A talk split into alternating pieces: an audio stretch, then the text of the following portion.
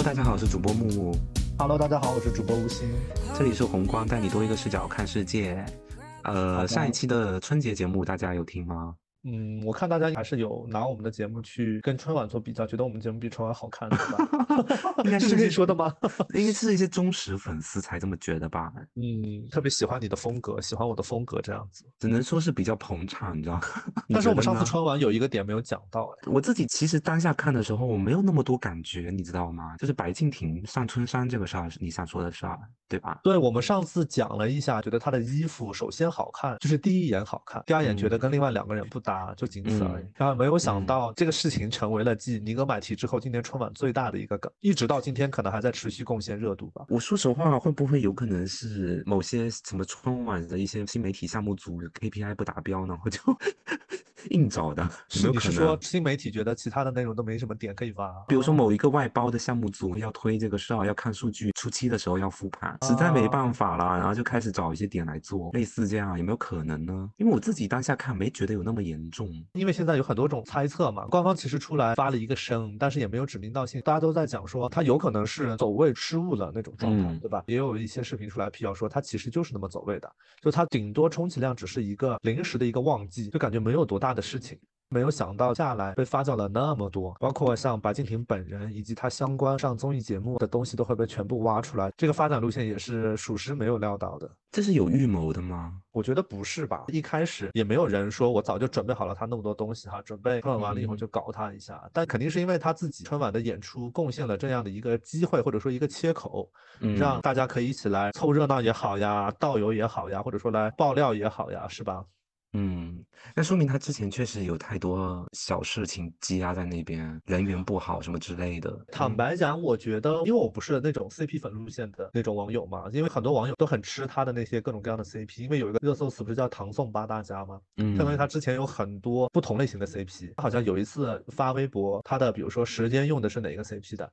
他的内容是用的哪个 CP 的，就相当于把所有的 CP 的都在一个微博里面发出来，然后那个事情就你的 CP 圈就是非常的傻眼，包括就是比如说我是某某某 CP 的，就是说我是隔壁过来的，就居然没想到会有这样的事情，都很惊人，所以他就是一个一直有 CP 属性在身上的一个艺人，但是对于我来讲，我没有 get 到他这一个讯息，对他的印象，因为我之前有合作过他，我会觉得他其实人还是一个比较比较老实的吧，不能说老实，就是他是一个比较聪明、比较懂事的人，在现场他也是那种他不会说来事儿，但是呢，他也嗯。是特别机灵，比如说如果是环节需要给你抛一些包袱，他也能够接住，是那种类型。所以说，在我为数不多的合作的经历过程中，我其实觉得这个人还是蛮聪明的一个艺人啊，就仅此而已。对，你怎么感觉他的呢？之前？我跟他没有接触过，我说实在的，这个就很不好评。这个的话，就是因为他身边玩的人是不是也能反映出他自己的一些？你是说一起打游戏，或者说是一起穿衣服的那些艺人朋友吗？对，因为你想之前不是有什么插刀教啊什么的，就是通过你一些艺人的互相之间的一些后挺的关系，你好像能看得出来他们之间的脉络，对吧？站队这种事情，但是这个事件很奇怪，好像直到今天都没有什么发生，哎，就是大家都是有一个小演员会出来就帮他讲一讲，说他走位没有问题，也没有临时换衣服这样子的事情，就帮他有澄清一下。刚刚说到的央视有一个官方的一个热搜词，说是春晚的每一个环节、每一个走台都是精心设计，并且准确呈现的嘛，相当于是官方说其实不存在所谓的什么走台失误啊等等的这样子的。但是对于他的讨论热度依然没有往下走的一个趋势，包括他的没有承认过的那个被大家传疯了的恋情，跟宋轶小姐的恋情也是被反复拿出来讲，包括网友去跟宋轶讲说，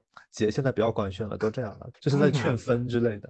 他们俩就是真的没在一起吗？就是不可能吧？就是我觉得应该是在一起了。对啊，就是嗯有点欲盖弥彰，太那个了，就是好像大家都是傻子一样，难怪被人骂呀，就是你不大大方方的，对吧？你是说和那个钟楚曦、侯文元一比的话，就是显得这边小家子气，对吗？就他们又不是什么巨星，两个人就还好吧，也就是在这个春晚事件之前，白敬亭也就不上不下的啊、就是你要说他是糊咖，他也不像其他艺人那么大爆，对吧？就人家都可以公布，为什么他不行呢？他属于那种他有戏拍，也有男一号演，但是没有代表性的角色。你看像之前啊的那个开端大爆，确实很火，但对于他自己没有很多的加持，他并没有吃到很多的红利。他很像那种白开水，就是白敬亭这个人跟他名字一样，很白开水。你要说他帅也没有多帅，你要说他多有气质，多有什么讨论点也没有。他在剧里面就起到一个点缀造型的作用，啊你知道？就是行走的衣架子那种那样的一个定位，谁要吃这个设定啊？还给我行走的衣架？那你去当模特啊？你干嘛来当演员？真的是，而且他那个什么走什么潮男啊，什么什么设计的那种路线，现在好像男星走这个也不是很灵啊，对不对？大家都会先讨论什么嗯有没有大爆剧。我觉得这几年更这样，就是以前男对星走什么时尚路线，大家还会 care 一点，现在完全就是先看你的实际，然后再看呃设计品牌啊、大牌子的加深啊，好像是这样子的。嗯晚年是你是可以靠时尚营销出来的，倒是。对，男明星时尚，要么你代言特别大的一个品牌，比如说胡歌的阿玛尼这样子，我觉得肯定是可以拿出来讲的。嗯，然后，但是因为男明星的礼服这件事情，它并不是一个很能够说出一朵花来的事情。像我自己印象比较深的，比如说像龚俊穿了很多一些 LV 的很大胆配色的一些款，那种是可能比较出圈，包括它粉色也好，或者说一些混搭的那种色系的那种东西，算是在造型上面有所建树的一个男艺人。其他的我真的没有嗯任何印象。大家不都是黑西装之类的吗？哪怕你西装可能什么高级定制、修身剪裁，或者说多么复杂的面料，仅此而已啊，看上去也都大差不差呀。就是大家真的也不会太关注这件事情。应该都像那个于适，就是质子团他们那样，就是直接就是给我挂空档 之类的啊。就比如说西装里面就要穿东西大露胸肌啊，就类似这种，大家才会看一看嘛。不然的话，比如说你就是造型非常奇特，走那个什么 MTV 颁奖礼的那个路线，男性又会被拿来，就是说大家会觉得你很奇怪。大陆或者说娱乐圈的这个审美对男性还是普遍比较倾向于端端正正的，然后就是比较帅气、比较阳刚的那种感觉，还是会比较偏向于那种喜好吧。嗯，对，造型上又有突破，你别说男明星了，女明星可能也得露一下。你忘了那个什么 宋茜登上 L 金九的时候，她也是很性感的一套衣服啊。就是女明星可能想在时尚方面有突破性的一个表现，可能也不得不露一下。男明星所谓的更应该露一下，可能才能够有点吧 这是应该更大方一点。但白敬亭也是露过的啦，他拍一些什么风度啊什么之前的时候也都小露过。你也知道啊，有些杂志就是只拍脱衣服的照片。我觉得他没有那种让人印象特别深刻的、很裸啊露的大片，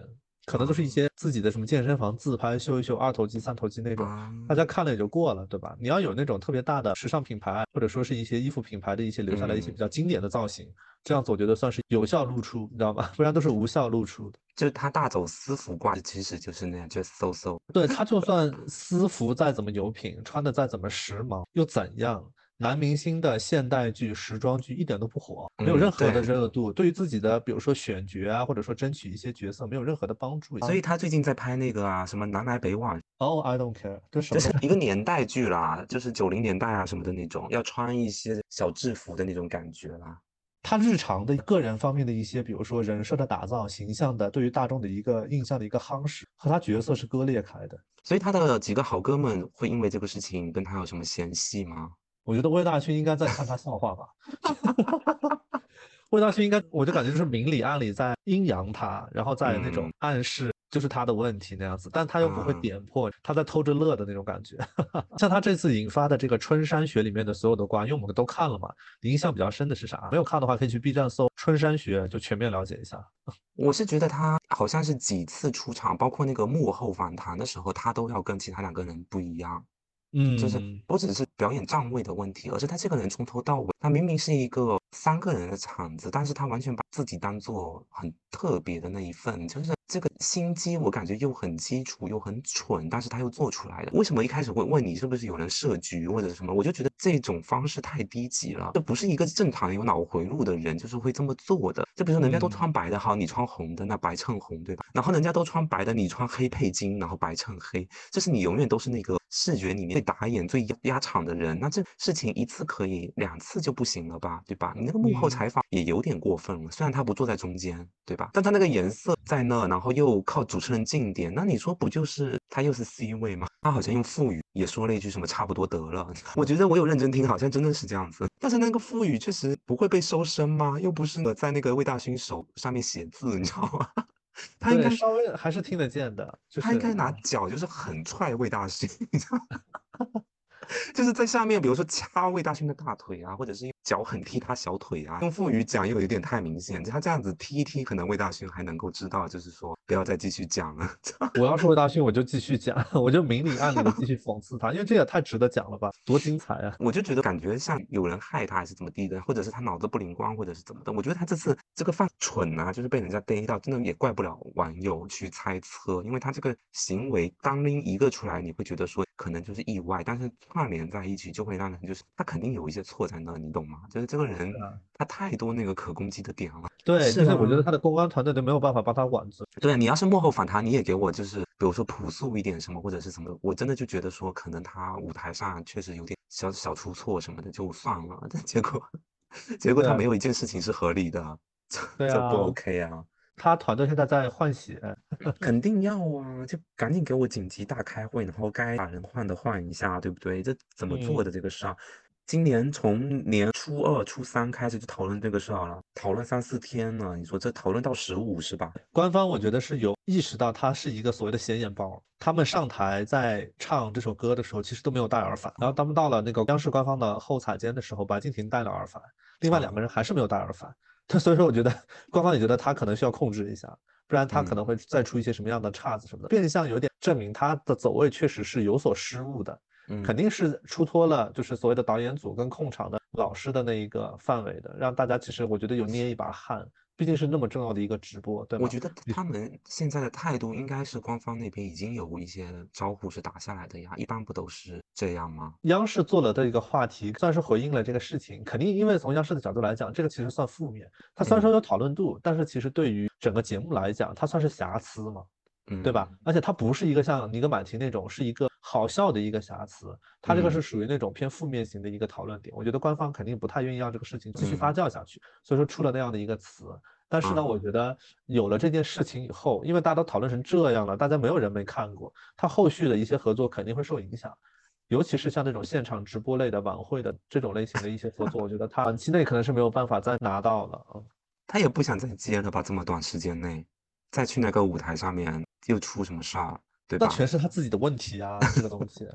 而且大家在问他说为什么穿黑衣服的那个直播里面，嗯他也是支支吾吾的，没有说出所以很难就很难对啊，就变相坐实了自己有一点点想在衣服上搞小动作的那种心思。我觉得他就是肯定是有，但是又就是又做的太明显，被大家讨论成这样，他又不，但是他他可能也不想完全撒谎说啊我没有想，就是安排的，他肯定自己准备的衣服还是有心机在的，对吧？回避一下，回避型的这种操作，模糊一下重点啦。整个事件里面，后续比如说像七号撒牌、八号被播的视频流出啊等等啊，包括他的很多的所谓的黑料爆出，肯定是有竞争对手或者说是对家是有下场盗用的，我跟你讲，让这对才让这个事情能够持续热度了那么多天，不是你这个言论又会被那个又会被网友骂说帮他洗地，是不是？就是你这网友一抛出来就会说那个什么艺人犯错，然后全部都是对家的问题。你看，嗯我知道，我之前不是帮那个什么，就是坤坤，就是某坤在某坤在那个就是说他那个事件的时候，被我们的听友骂过一下。但是其实我坦白讲，那确实是这样的。我觉得你看网友自发自来水或者跟热度啊，或者造梗啊，就顶多做到逐帧解析这个程度。嗯，我逐帧解析我这个演出的那个节目，对吧？我可能会有一些什么样的潜台词，可能会有一些什么样的解读方向，做到这儿真的顶天儿了。你说把他之前所有的 CP 拿出来再倒一遍，那肯定就是 圈内人才会做的事儿，你知道吗？而且为什么是那些大粉、黑粉、对家的大粉才会做这种事情，而且那些彩排视频什么的，怎么这么那么随意就能够跑出来。对啊、那肯定是自己家跟对家都有在下手啊。就是很离奇这个事情，就觉得有一些多方势力的角逐，我感觉，不然那些物料不可能就是哦每天都跟给你更新一点，就跟那个追连续剧一样的。对啊，那些素材也很难拿到啊，那人家都是保密彩排什么的，对吧？肯定都是什么自己人或者是对家一起在录制节目的偷拍或者是什么的，这个事情就很难说，说不定是那个魏大勋的团队在偷拍拍的，是不是？我猜测，我猜测啊，我乱说的，不要告我。所以说，我们给大家补一下白敬亭这一段吧，也不知道有没有喜欢他或者说觉得他不好的一些朋友，欢迎跟我们一起分享一下，嗯吧，？那其实我们这期呢，就是主要主题还是聊一下春节档，刚才也只是一个热身嘛，对，跟那个就是玛利亚凯莉一样，要开嗓，你得开嗓才能啊唱得好，是不是？笑死了。春节档的话，我跟吴昕是挑了两部电影，然后《飞驰人生二》是没有看啊，然后我们看的是《热辣滚烫》跟《第二十条》，嗯，嗯，你知道为什么我们不看《飞驰人生二》吗？因为我们关注的是春节档的女性角色。飞驰 人家就会觉得我们就是 揪着女人不放啊，你知道吗？没有《飞驰人生二》一个全部是男人的一个片子，我真的是没有兴趣。也是啊我在 对我在选之前，我特别想看贾玲在她的一个就是新电影的表现，也很想看赵丽颖在新电影的表现，所以说我们就选了这两部片子。女性听友们不要对我们有意见哈，我们就是很关心你们。啊，《热辣滚烫》不是票房还是比《第二十条》高不少的吗？热辣滚烫，嗯，春节档现在是日冠吧？票房日冠的一个片子，以及它在上映的第一天不都是那个索尼全球发行吗？算是是呃国产影片里面也是一个比较大的一个突破吧。我看的过程中，其实还是有很多很感动的情绪，就不能说感动的情绪，就很多那种情绪很到顶的那种感觉，因为它里面嗯我觉得还是有很多很让人感动的地方。比如说像贾玲在为了改变、向生活对抗、向命运对抗所做出的努力的那一段时间，就是从冬、春、夏、秋记录她各种打拳、跑步以及训练的整个过程，以及他在这四个过程中的一个体型的慢慢的一个变化。我觉得这个是真的很让人感动，一个是很励志，另外一个是觉得说他真的是能够让自己对自己那么狠。我觉得这个很难，因为大家很多人啊，减肥都挂在嘴上，对吧？或者说我们往大了说，做一件事情，大家可能嘴上说一说，纸上谈兵很多嘛，你真正的去执行，去把它落地，会有很大很多人都没有办法去把它做到。彻底或者说全力以赴都没有办法去做到那样，还蛮佩服这样的一个事情发生在比如像贾玲这样的一个女生的一个身上，因为她自己本来也是就是胖胖的女生，然后她可能为了一个是说完成之前李焕英给观众的一个承诺，票房三十亿就瘦成一道闪电也好，亦或是她为了比如说她的创作、她的剧本而下定决心改变自己也好，我觉得都是要下莫大的勇气。无论怎么样，这一点都还蛮值得点赞的。你评价很好哎、对，你觉得呢？嗯，因为我是跟两个女生朋友一起去看的，啊，然后她们都感觉特别好，就是有在一直就是很夸啦，就是说哦贾玲多努力啊，然后多动人呐、什么的，然后我就会觉得啊，就我只是觉得蛮长一段时间的片段会像一个减肥的 vlog，知道啊，就是我觉得它中间很长一部分可以直接在 B 站看，就是它的电影感有点弱，它不是说是你两个小时左右的时长的一个啊，比如说拿什么机器拍出来画幅达到多少，它就能算一个电影，你能懂我的点嗯吗？就它的嗯内核应该承担的是更多的信息、更多的画面和更为高一些的利益或者是什么东西。当然，它利益不错了，对吧？个人成嗯长是一个嗯不错的利益。但我就是是有点期待更多。贾玲的这个事情，就是她瘦一百斤，然后嗯一斤肉可以卖几千万票房的这个事儿，我觉嗯得是挺动人的。但是你要说放在春节档，然后给几十亿的人民去看，算上海外市场吧，我就算个几十亿吧，嗯 就会有没有一点就是说也没这必要，你懂我的意思吗？就是就感觉有点在攻击观众是吗？因为你感觉他演的那个东西好像就像每一个观众的日常。也不是，我是觉得说这个事情吧，就是不太值得在春节档拿来大讲特讲。他就是一个减肥日记，一个有点讨好性人格的人，然后曾经生活过得很糟糕的人，通过呃减肥打拳这个事情，拿获得人生中第一次的所谓的胜利感。这个利益也行，但是都很、嗯就是都很小，这些东西嗯都浓缩成两小时的一个减肥 vlog，vlog，你放在 B 站或者放放在抖音，也能达到差不多动人效果的这么一个事儿。即便这个人他不是剧中的人物，只是贾玲本人要实现对他粉丝的一个承诺，要瘦成一套闪电，这个事情本身就足够动人了。嗯他又给他添加了很多这个呃角色的一些设定，就比如说讨好型人格啊，然后一直委屈自己啊这种，因为可能贾玲不完全是这样的人，对吧？他是嗯为了让这个角色看上去这个转变，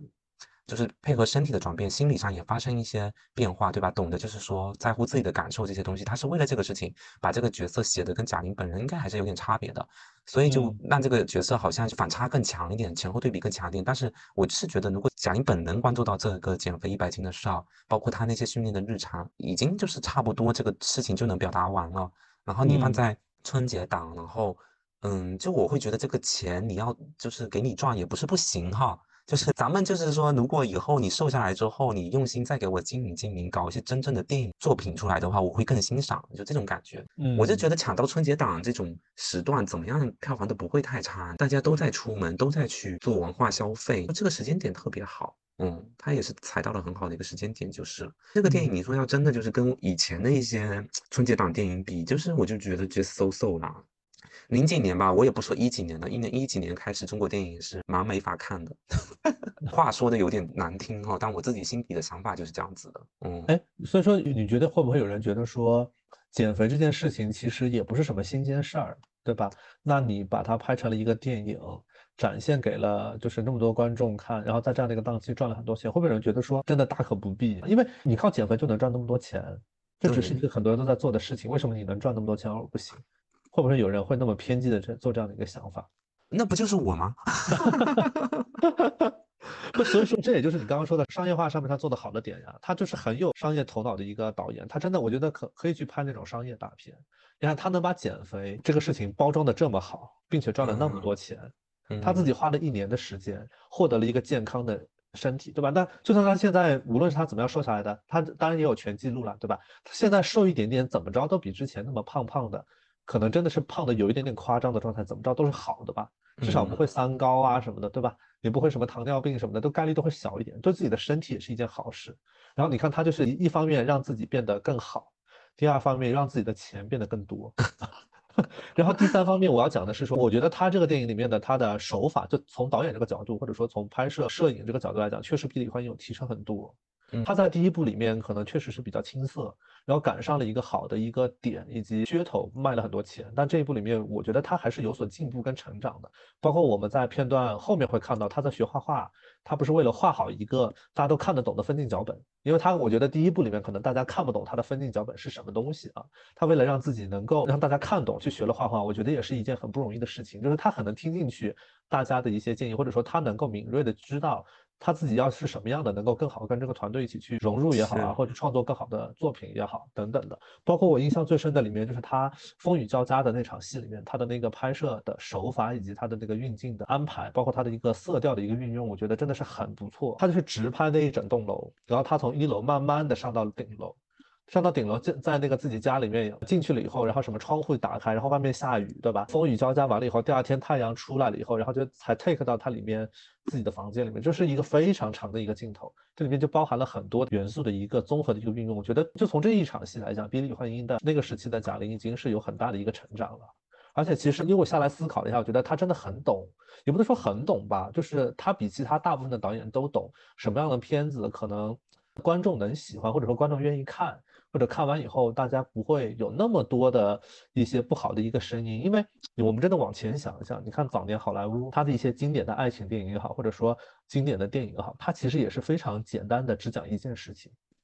他嗯通过一整部电影的一个时长讲清楚了一件事情，然后呢，这个东西它可能就成为了一些经典，比如说把大家说服了以后，然后你细节方面做得又很到位，你情感烘托的很浓烈，让大家都是能够很容易的去跟你共情，这样子我觉得他是有那一点点潜质在的，所以说我觉得他的电影能够被比如说索尼想发行到全球，可能是有一点点。好莱坞的一些些元素在他身上，当然他不是说有天赋，我觉得是他在当喜剧演员或者说是一些别的经验里面，可能他自己悟到的一个点，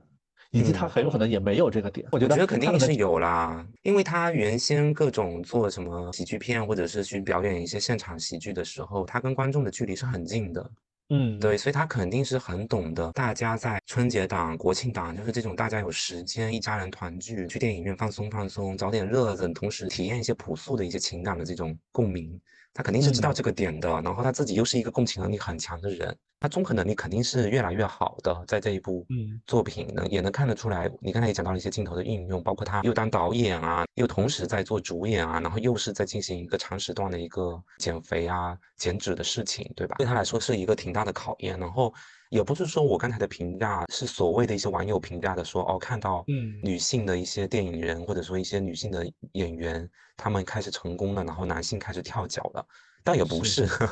就是我得澄清一下，倒也不是，我当然是为他开心的，那就电影本身来讲，这里面你最喜欢哪个角色呀？因为里面比如说有雷佳音、张小斐、杨紫，他们都有表现吧，包括马丽也在这里面，对不对？哎呀，那些不都是还有沙溢，边边角角嘛，那也不好评呐、就只能评杨紫吧。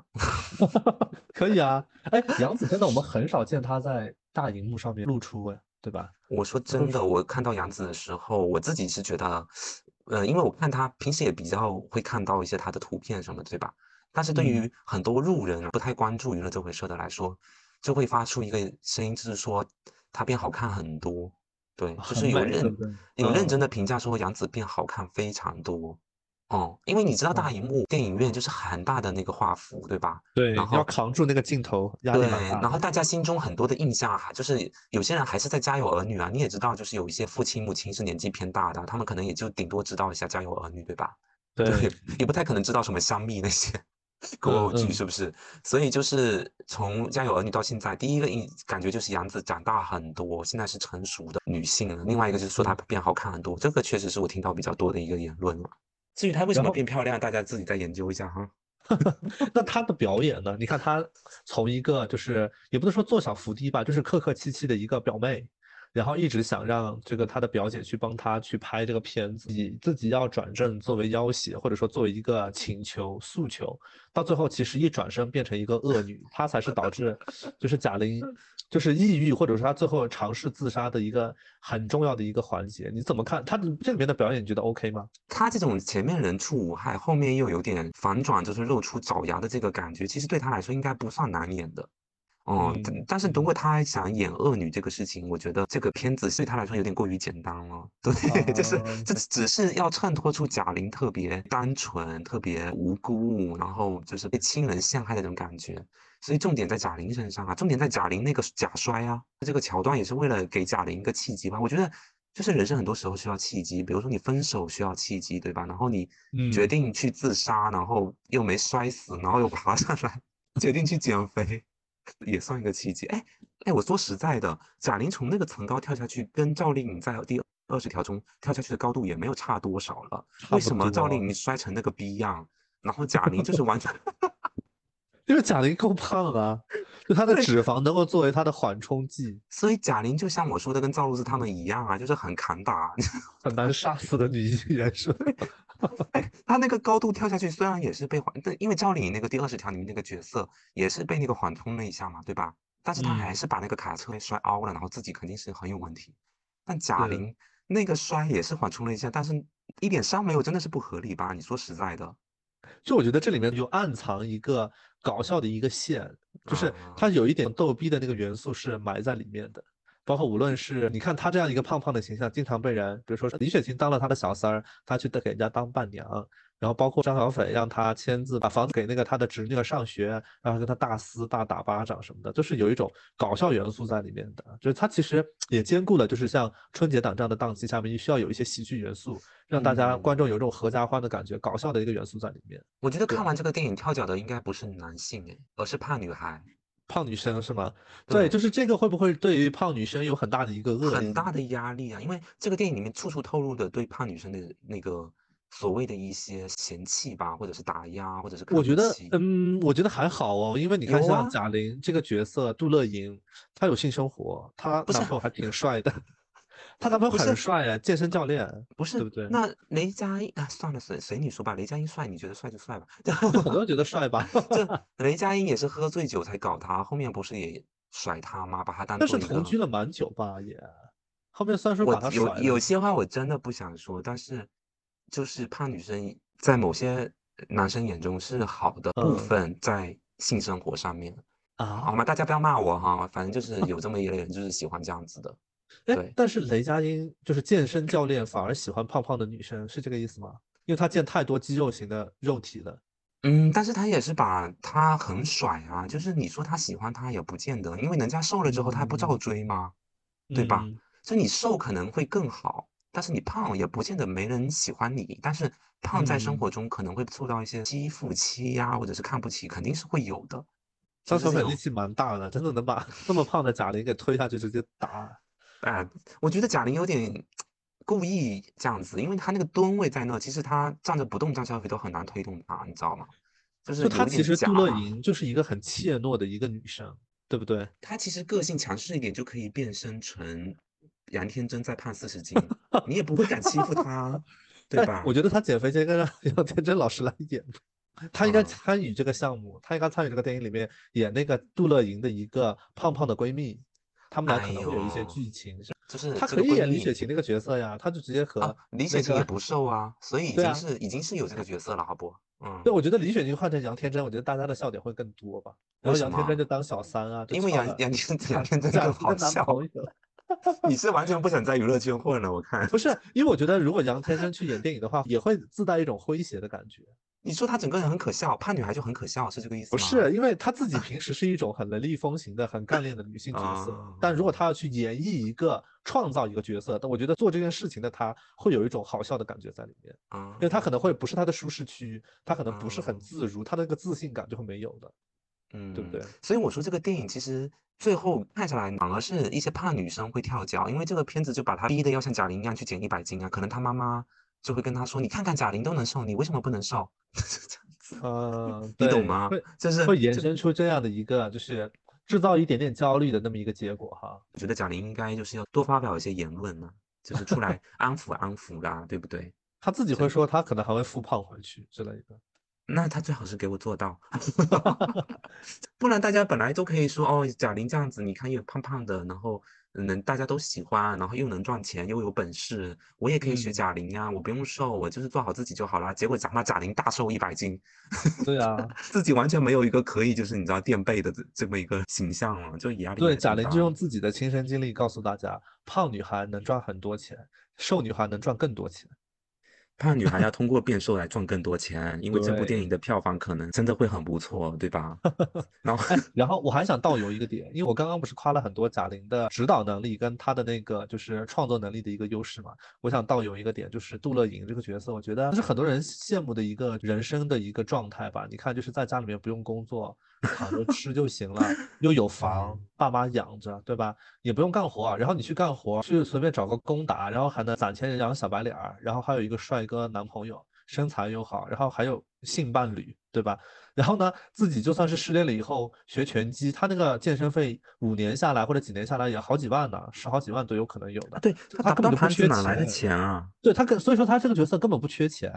他不是一个那种小人物，你知道吗？他真的不是小人物，他胖是胖，但是他的条件真的很滋润，小地方活成那样的真的很好了。你建议就是贾玲再复胖回去去过原来那样子的摆烂生活，是不是？不是，我觉得他如果是想打造一个真的，这因为杜乐莹的状态，他真的是超过很多很多人，他不是一个真的底层人民，或者说他真的是已经不行到自己必须得靠减肥或者是改变自己能够获得一些事情的那种人，他自己获得的已经够多了。对吧？那他这样的人再去改变自己，获得更多的东西，他可能也不是一个以小见大的一个利益。从不好变好的这个过程，他不好这个状态完全没有很不好，他真的已经很不错了，你知道吗？他的说服力我觉得会有一点点变弱。如果很多人呃像杜乐莹一样，他可能真的不会有动力去改变自己，因为他的生活真的很好啊。对，对啊，其实我说真的，你认真去想，你身边有没有在做很多身材管理的人，或者说真的要嗯保持自己很 fit，、其实这个要求已经很高了，你知道吗？很少有人能够保持那样子的身材的同时，自己还能够有些正事要干。嗯，很多人的状态不都是这样子的吗？跟父母住一起，对吧？父嗯母就是大家一起过日子，然后自己有一份工作着，因为这个倒是啊你瘦几十斤、嗯一百斤，并不代表你的人生的其他方面会成功。就像他瘦了几十斤、一百斤，他在遇嗯到专业拳手的时候，也是被打的一直吐血，打的鼻青脸肿，但是他还是要一直站起来。所以你要给这个电影多少分啊？总分多少呀？十分啊，肯定是四点五吧。四点五分啊。哦，对，而且我三分主要都是给贾玲本人坚持一年这件事儿，哎，就还行吧。但是在我这就是够不上春节档电影这个东西吧。我要求可能会高一点点。我对春节档要上映的东西，或者说这么好的一个时间段，一家人或者说跟至亲好友多少年没见了，然后去电影院，我自己会抱着说让我看一部真的就是说好电影的角度。嗯，然后贾玲这个的话，我会觉得说就是开胃菜，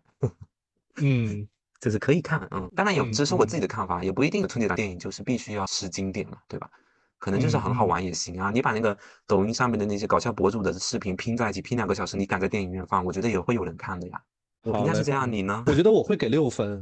啊，那因为我觉对我觉得可以给到一个六分，就是我会觉得就是这种类型的电影，它真的不算是很新，也没有说是什么多好，多么就是什么奇思妙想啊，什么集大成之作呀，或者说牛上天的那种感觉，但是他还是很好的做好了，就是讲一件事情这件事，就把它讲的还是蛮到位的吧，包括它里面用了很多的镜头，就感觉很耐心的在拍这部电影，观众可能看的都没有那么有耐心。对，就觉得说 你这个东西可能信息量真的没有那么多，这是实话，对不对？你减肥嘛，你就是减肥。你看他减肥那一段里面拍的那么多镜头，那么多景，可能在不同的季节都要拍同样的东西，同一个场地，同一个比如说什么建筑旁边，同一个打拳场，他同样的角度的一个对比，我觉得真的算是很用心在拍这部电影的一个主创团队。我觉得做好一件事情，可能在电影这个艺术领域里面，我觉得也是所需要的品质。这是我自己的一个感觉，然后我觉得这种类型虽然说它是翻拍的嘛，但是它可能 maybe 对于比如说国产电影出口的类型里面，这种东西可能会卖座，嗯，对，因为它的门槛，你知道出口的东西有很大的文化壁垒，对吧？像比如说国外的人看我们很深度的中国电影，肯定是看不懂的。他可能需要一些他能够抓住共性或者说是能够共鸣的一些点，让他觉得说啊这个电影好像哦还不错，我可以继续看下去。在这个基础上，他又是讲一个很简单的事情，然后里面的角色其实设计的反差跟冲突也还算足够，没准大家在国外的那个市场上能够比较卖得好，卖座比较大家能够买单。我觉得可能有这样的一个情况在，所以说我觉得这种类型可能是比较适合出口的选择。至于文化输出也好，或者说是要赚外国人的钱也好，可能是最好的选择。maybe 真的是这样子，因为以前的可能国外电影市场就比较爱看中国人拍大红灯笼高高挂这种风景。对啊，就是看中国人惨嘛，对，看中国人穷，中国人惨，然后又觉得说哦，this is China，China is this，就是这种感觉啊。所以，所以贾玲还是做到。比较对啊，其实事情，对我们之前讲的就是他一个喜剧演员出身，他能够知道观众最喜欢的是什么，能够打动观众的点，他可能真的把它运用到他电影的创作里面去了，嗯，然后呢，他也在学习怎么去做一个电影。无论是做角色也好，演绎也好，你看像我们杜乐莹这个角色，她虽然说真的很壮，对吧？你说她往外一走，一般的那种很瘦的女生是不是都得怕一下她？因为她毕竟可能一拳就能把她打得很远之类的那种。但是她她在说话的时候，杜乐莹这个角色，她都是那种轻声细语的、很蔫巴的那种女生。就她其实是一个小女生，只是她有一个胖胖的身体，她有很大的反差感。包括她瘦下来，她也是一个很谦卑的一个女生的一个声音。所以我觉得这个也是她。创作这个角色所呃埋的一些东西吧，还是比较用心的。我看到最后他片尾的一些记录也好，减肥记录也好，或者说他的什么各个环节记录也好，真的觉得呃贾玲带了一个非常呃有耐性啊，就是有用能够用心、能够沉下心来去做一件事情的一个团队，我觉得还是呃在我这比较值得鼓励吧。最后问你一题，嗯，如果一年那你减一百斤能赚几个亿？你减吗？当然减啊，有人会不减的。问问题结束了。对，这但是一年能减一百斤能赚几个亿的，可能目前中国只有他，还是得佩服人家，真的。好啦，然后下一部吧。其实下一部电影就是在我心中，其实第二十条算是一个好电影。我我说实话，就是姜还是老的辣，对吧？对，还是老练的导演能够给出一个非常好的一个作品。对，而且第二十条这个东西它有一些普法价值在，它讲的是正当防卫嘛，对吧？然后它的界限在哪里，以及怎么适用，然后可能。就是在这部电影的多个线，因为它其实是好几个故事线同时在进行的，这些故事线最终它都引向了正当防卫这个主题，多线并行的去处理这个东西本身就，嗯，得拍的很清晰，就是它的衔接得拍的特别好，对吧？嗯，不然的话你肯定就是会混乱或者会串神走神，对吧？所以我觉得这部电影处理的还是挺好的，这几条线至少让我看下去不乱，而且你看着看着越觉得他们之间有一些很内在的联系，内核中。去讲到说这个法理人情，然后包括就是你怎么面对这些故意伤害，你怎么样保护自己这些事情的内在联系是很深的，而且能互相做补充。对，然后最终能把这个片子推到一个高潮上，就是雷佳音的那段发言嘛，对吧？片中的那段最终的一个还算挺精彩的一个发言。我觉得这个片子的这个整体的这个节奏啊，什么包括它的整个利益价值观都还不错，都挺好的。它的笑点也是属于有被扛住吧。那种普通夫妻的日常，对吧？然后又有点跳脱的那种感觉，然后大大咧咧的、咋咋呼呼的那种，然后包括有一些所谓小小的这种什么初恋的这种，就是那个高叶嘛，对吧？大嫂，对吧？跟他有一些初恋情节，这些事情当做笑料来抖，都还挺不错的。所以整体看下来，我会觉得说，他肯定是比那个热辣滚烫有一些所谓的深度在啦，对吧？嗯，就是会更复杂一点，这个电影的一些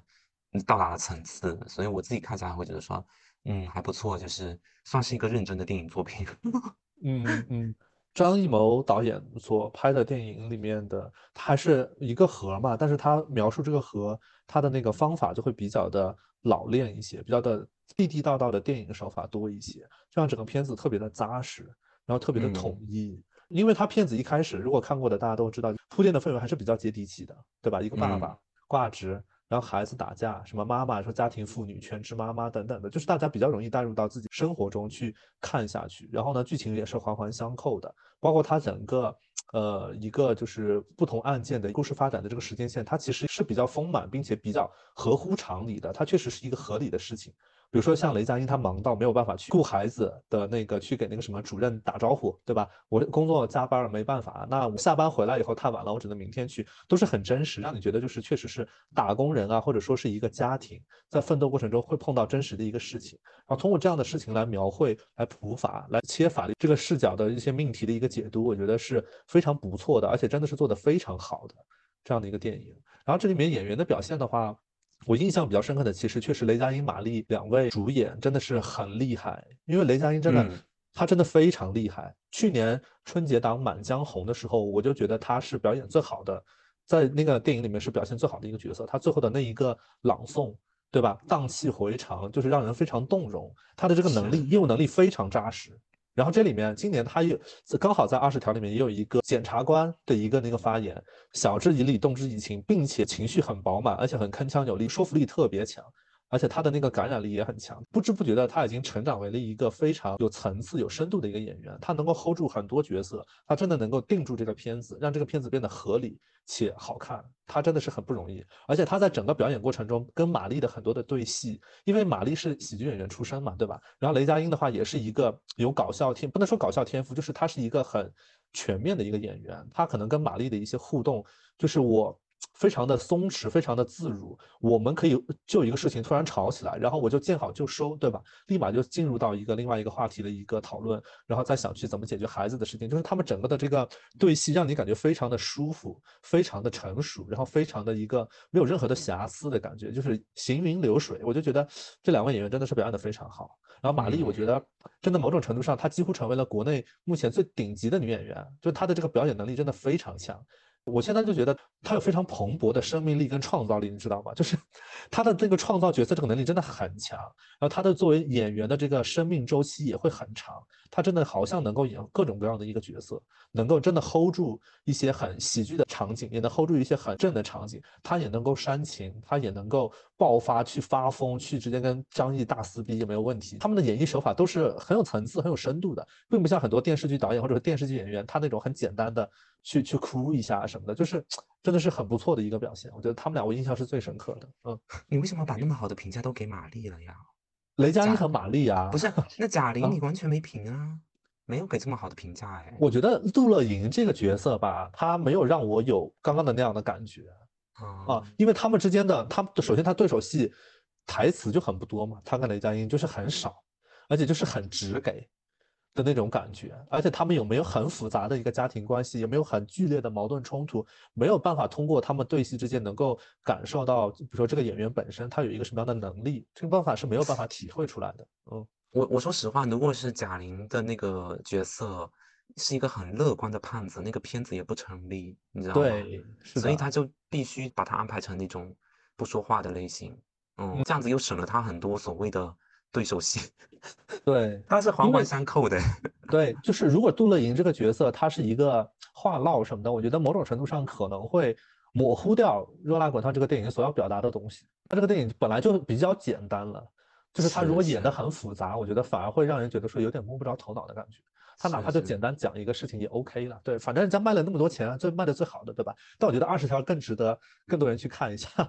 二十条确实真的很好，而且跟我们的切身关系就是生活会有关系啊。二十条就是它的社会意义、教育意义更大一些。说实话，我小时候也被打过，哎，真的吗？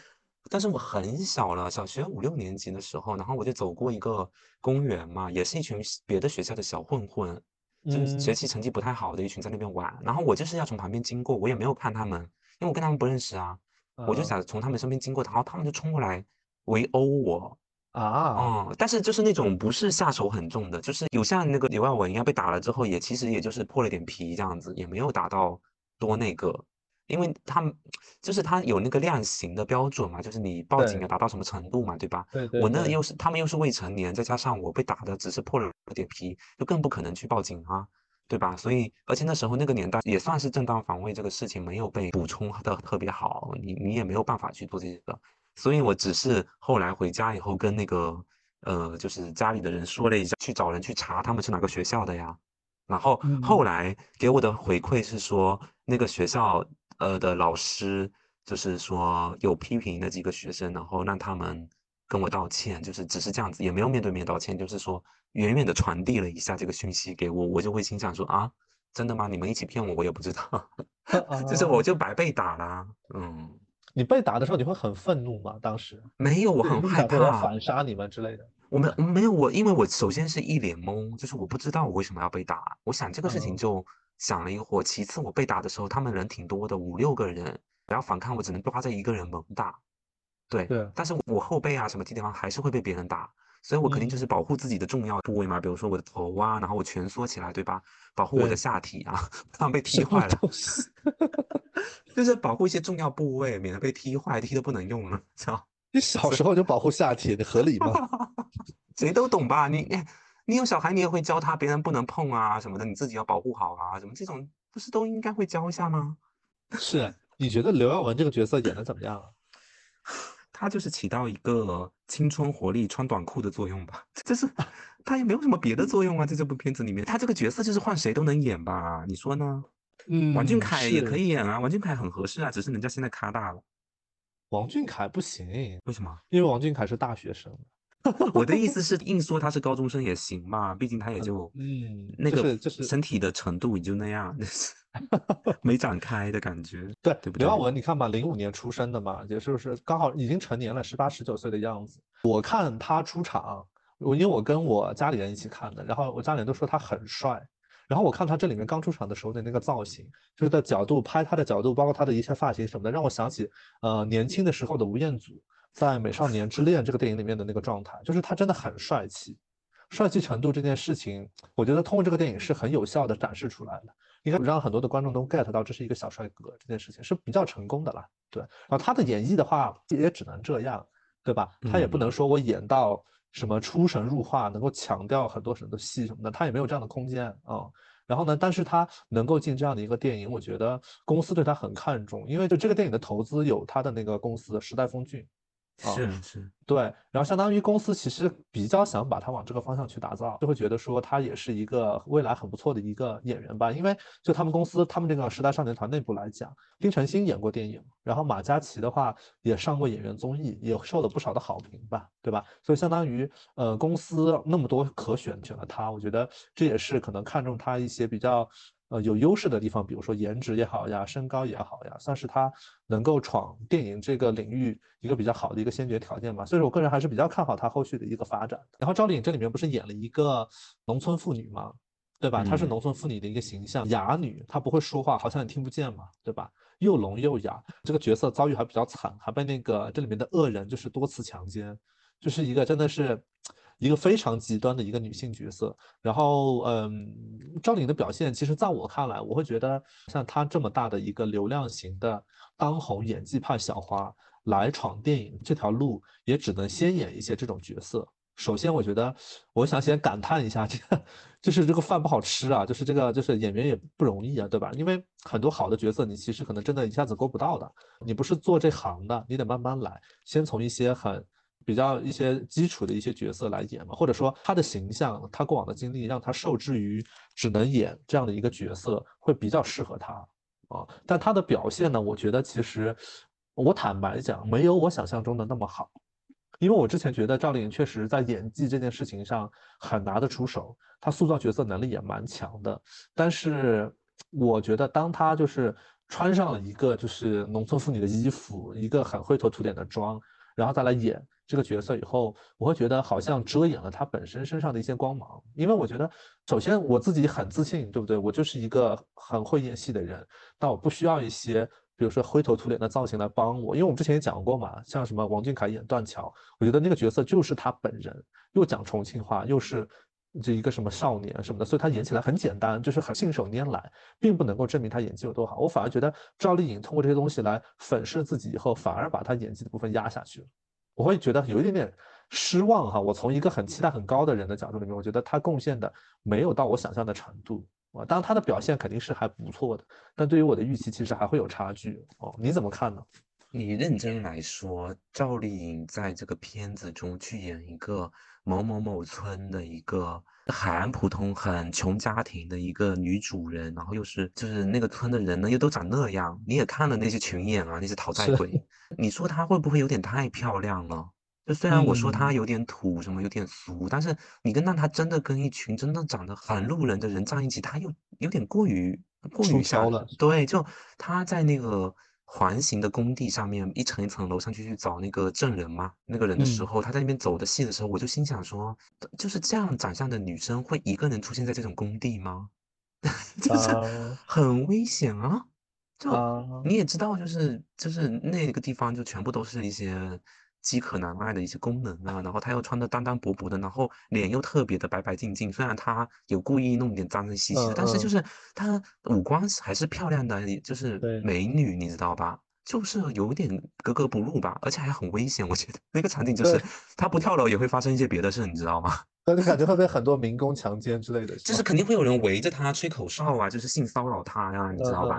就你不能把世界想得那么好，你自己一个人孤身就去了。虽然他后面跟两个人，但不是他大步流星走得非常快吗？就是一路狂奔往上跑。那那些工人对他都可能都好像都不看他一样，这怎么可能？如果是他这个长相的，全部都会看他，甚至围过来的。所以我觉得那个片段就有点失真吧，就是他太想把赵丽颖拍成一个很普通、很普通，嗯，就是不漂亮或者是什么的一个女生，但是赵丽颖的。就是往那一站，就还是有一点像艺人，你知道吧？就是他可能跟一众以美为著称的女性在一起，他可能不走时尚路线，对吧？但是他放在普通人里面还是最出挑的那一个，所以这就有点怪。就是就是说，他要演他演聋哑人可以，但是他要演一个村姑加聋哑人，然后又独自带娃，就有一点点叠加太多了，就是 buff 加太多，反而有一点 debuff，你知道 就是有点毒害到他。然后他其实是我觉得跳楼的那场戏。他在哭戏这部分，嗯，就是情绪宣泄这部分，然后张艺谋用了很大的一个，就是东近景 take，它背景是一个蓝白色的天空，对吧？嗯，就是他是这个画面中就是唯一的视觉中心，以及他占据了整个最大的画幅，然后去凸显他的这个情绪跟演技，就张艺谋给了他非常好的一个画面。哦，这个东西对他的那段那几那个哭戏啊，情绪就是跳楼前的那个宣泄，说我不死的话，他们没法活啊。这个东西我觉得加分很多，场景加分很多。当你单拎出来把赵丽颖放在，就是如果他这场戏是在一个棚里拍的，然后也是这种情绪，他如果是一个试镜的片段，嗯，你就会觉得说，OK，你是及格分，但是你要多到经验到大荧幕去给大家看，会不会还差一点？就是这种感觉。嗯，我觉得他是深度还是不够，就是他演出了可能前几种情绪，嗯，但是他还是有点太直给了，包括他转身那一跳那么干脆，我觉得是，但是嗯，就是配合上的他那个演技就有一点点，就是老娘有点后面没不知道咋演了，老娘先跳了，是。就是到那了嘛，到那了以后嘛，可能人家又得再劝你几句，你知道吧？人家还能够跟你再来几句的时候，他就跳了，你懂吧？嗯嗯，就让我觉得说，啊，咱们再讲几句吧，你再让我看看你有没有更深的东西，对不对？你除了就是把眼泪、鼻涕眼，然后头发弄得乱乱的给我激出来那些，除了你的手势很激烈，对吧？嗯，好像那个那个这个是要舞断了一样。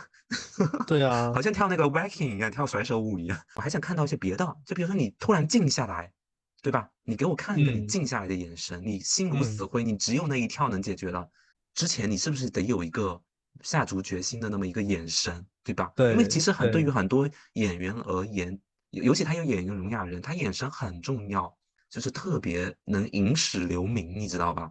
对很多东西他是影史留名，就靠那个眼神一个回眸。那不然那个什么王家卫不会那么爱拍回眸啊？他就觉得那个东西能成经典。我告诉你，这是他的套路。对不起，王家卫。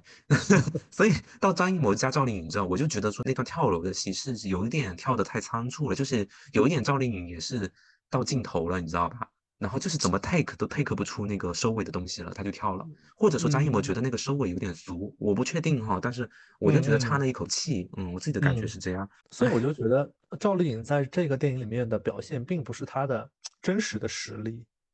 你看这个角色的要限定下，她不能说话，她没有办法，比如说像我们之前说的贾玲，或者说哪怕是比如说杨紫那样子的话，我是有对戏的，我有言语的对戏，我可能有表情，我可能有语气，对吧？哪怕我的。就是我说台词的那个能力，他都没有办法去展现，所以在这个里面，他只能够贡献出他的一些造型啊、外形，呃，他的脸蛋，对吧？然后他的那个衣服啊，包括一个他的一些动作啊什么的，我觉得他不是完全体。你说这里面就说不是完全体的电影演员赵丽颖，我觉得我要对她很苛刻呢，我也不是很忍心，对吧？那但是就是说，如果说他不是完全体的情况下，他演成这样，我觉得。我也不是很满意，就是我真的有点觉得他在二十条里面，他可能是最最不重要的一个角色，嗯，就是他可能演的也太高了，我可能对他期望有点高，但这个角色真的让他不能说话了。对，如果这个角色，比如说她是一个能说话，她不是个哑女，她的表现我觉得可能会更符合她的表演能力一点点。他能够通过台词、语语言能够塑造这个角色。他现在就靠一些手语什么的，对吧？啊，他又急什么的，我觉得他最后那个手语可能比的也不是那么好吧。因为最后那一段真的是，说实话有一点点滑稽。他在天台那一段，我觉得他有点急了。然后呢，他的那个情绪的渲染，我觉得可能真的不是那么的准确。那一段真的有一点点尬的。因为你也不能靠雷佳音加马丽加什么别的一些刘耀文啊这些人去贡献一个这样子的一个场景的一个表现吧。对吧？他们都承担不了这个部分啊，就是所谓的什么花旦、花旦的独角戏，对吧？这种感觉的东西是一个很重要的命题呀。是的，你得要表现好。嗯，对，像呃，这里面我就哎，就还是觉得是不是也不能向导演建议一下，我这个角色能不能就是稍微 改一改？他可能也没有话语权哈。他好像有有改过角色，但是他好像是特意把这个角色改到说是不能讲话还是怎么的。采访中有提到他有跟张艺谋讨论过。这个角色是他们讨论出的结果，好像是特意他要求是这样子的。我觉得如果是这样的话，他对于自己的这个追求有点要求有点低，一个要么就是没有信心，要么就是要求有点低。嗯，对吧？我记得是他提的要这样子。嗯，就就很不好，我觉得这是你。你想转电，你到底想不想转电影呢，姐们儿，对吧？你要是想转电影的话，你就好好演一下这个片子，你好好发挥，你也不至于说他你也真的抢不了雷佳音和马丽的戏，对不对？你的戏份就那么几天，就那么多。天台演好了，其实大家不会记得马丽的。对呀，就是我刚刚不是说刘耀文算是有效播片，对吧？他是一个有效出演，我觉得赵丽颖在这里面真的有一点点无效出演的感觉，是，就是大家不会记得你在这里面干了什么。我都现在我都能记得杨紫。他能够反差演一个恶女，演什么耳麦一摘，对吧？就是说给我拍拍他脸 之类的，我都能记下这个东西，你知道吗？就是你给我了一个很好的一个 react 的一个表演。但我觉得赵丽颖，我现在真的不太记得她。我这个片子，我哪怕都记得那个什么高叶，对高叶其实表现的已经很好。就我自己第一次有一点点就是情绪上涌，有点热泪盈眶。就是高叶说我们得为人民发声，我们穿这身衣服就得为什么大家就是做事情什么的，我觉得还是蛮感人的。他的那个渲染力还是挺够的，嗯。我们当然会把重点放在赵丽颖身上哈，结果，结果这次的标题就是赵丽颖无效出演，就是从春节档电影的这个平均水平来说，我觉得是以后你可能拿出来也能看的电影，对，也能说哦这是二四年春节档电影什么之类的，嗯，但是热辣滚烫就有点说哈，啊以前有什么什么天下无贼呀那些东西了，对吧？就你真的很难评出来，就是能把它评到好分数也是有点难吧。热辣滚烫就不太 OK 啦。嗯嗯，对，就是觉得张艺谋导演在近几年贡献出的作品里面都是非常不错的，像那个《你的分数磐石》，呃，我觉得我给个七点五吧，七点五差不多能够达到这样的一个程度。你看像《坚如磐石》，呃，《满江红》，包括像那个《一秒钟》等等的，包括像《二十条》，都是质量非常高的片子，确实。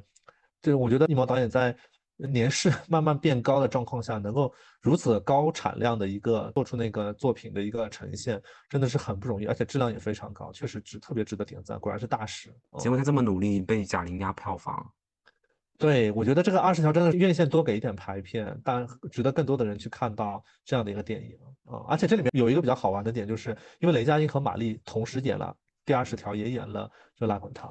啊。嗯然后呢，其实但他们个人在社交平台上其实都在宣传那个二十条吧，对，嗯嗯，都在给二十条疯狂的发物料等等的。然后基本上热辣滚烫的话，就是贾玲一个人在撑着，也不能撑着吧，因为他请了很多的大咖去唱歌嘛，什么汪苏泷呀、希林娜依高啊、张艺兴啊，都有做在音乐的部分有所贡献。贾玲都会去跟他们去做互动、做梗什么的，也算是他自己有在做宣传方面的一些想法吧。通过更多的一个明星效应，能够让这个东西达到更好的一个传播效果。当然，他现在目前来看，肯定是最赚钱或者说是呃收益最大的一个电影吧。我觉得后续得看它全球发行的一个成绩，关联到它是不是成为那个全球影史上就是独立指导女性导演的票房最高的那一个人选。他现在好像是第二名。嗯，这个会不会太具象化了？什么第唯一一个什么女性导演指导的电影的票房的？就首先，女性导演这个事情就比较少，就女性导演指导电影能够大获成功的也不多嘛。女性为什么要单拉一个赛道呢？就是现在全球都在消费女性啊，整个资本环境就是消费女性啊。那女性就跟男性一起比就好了，为什么女性导演那又不是体力活？因为首先女性导演本来就很少，然后呢，嗯女性导演能够指导出很牛逼的电影也很少，对吧？那这个很有可能就会被媒体拿出来做一个盘点啊什么的，就被大家关注到啦。行吧，我就觉得也没必要。如果你要讲什么平等啊什么，你也没必要单拉一个赛道，你就是直接评比总票房不就完事儿？你还要女性唯一什么独一女性导演然后指导的电影的票房的？全球独立指导女性导演票房，第一名是芭啊比，十四点四五亿嗯美金，第二名是贾玲儿，现在是一点二五亿加八点二二亿美金，这虽然芭比也不算不上什么好电影，但这两个电影的制作成本啊各方面会不会差太多？对你哎，没准你仔细哎，想想没准不会被那个国外评价为是中国的芭比吧？热辣滚烫啊，贾玲中国芭比，这期节目不要给我上了，我直接下架，啊不会播，我不会播贾玲变。成中国芭比，对，杜乐莹是中国芭比，写而且我说实话，为什么女性导演就一定要拍女性的觉醒或者是什么？因为芭比那个讲的也是女性意识啊，女性觉醒啊，身份选择啊，什么各方面。女性这个题材现在就是很好被消费，你知道吗？就相当于比如说，呃，电影市场分很多细分的品类嘛，女性品类下，现在目前可能就是亟待开发。那女性那女性也在消费女性题材，这就女性肯定消费女性题材啊，女性之间要互相撕哎，女生很喜欢撕，互相撕，男生没反而没那么多事儿吧？我就觉得说，如果真的是比如说到所谓的真的平等的那一天，同薪同工同酬同权，那我觉得女性拍什么东西都应该跟男性比，以及女性也应该拍男性题材的东西多拍一点，并且获得很好的票房。那你看，一个芭比讲洋娃娃变真实能力，拥有自己的生殖系统，然后热辣滚烫讲一个女胖子减肥成一个女拳手，然后最后打不过专业拳击手，然后觉得自己赢了的故事，就就这两个能拿得出手，在跟其他所有电影史上的电影去比吗？就是也，你就是感觉太小了，利益太不是，就是就有点短浅吧，就是这些东西拿出来，怎么你要更宏。嗯观的去更宏大的程度，你去有能力去较劲，我觉得才算是比较平等嘛，对不对？也不是说我们打压他呀，因为嗯电影娱乐市场其实就是女性为主啊，对吧？那娱乐市场女性为主，那比如说影史上的哪些 top ten 的一些电影片子，那它就是能够，比如说男性题材的，它也能够达到某一个呃观看的量级或者是票房，那你为什么你一个女导演拍不能拍，然后拍出来达不到那个票房，那你就应该找找自己的问题呗。嗯，对不起，对不起，我反正就是觉得说，如果你要平权，你就是同样的，你也去服兵役呀，对吧？那俄罗斯也是服兵役的呀，女性。然后那个韩国最近也在提，那女性去服兵役，结果遭到大抗议。反正 韩国那边的版本已经迭代到非常后面了。那俄罗斯那边本来就是女性也是要服兵役的，那我觉得 OK 呀，就大家都一样呗。这时候又会收到生孩子警告，我不生孩子，不好意思。好了笑，那那今天节目大概就这样喽。对啊，本期节目就这样。大家如果有对于这一些春节档电影里面有自己的想法、意见时，也欢迎跟我们一起去交流，评论区跟我们做多做互动吧。这这期就这样，我是主播木木，我是主播吴昕，我们下期再见，拜拜。拜拜。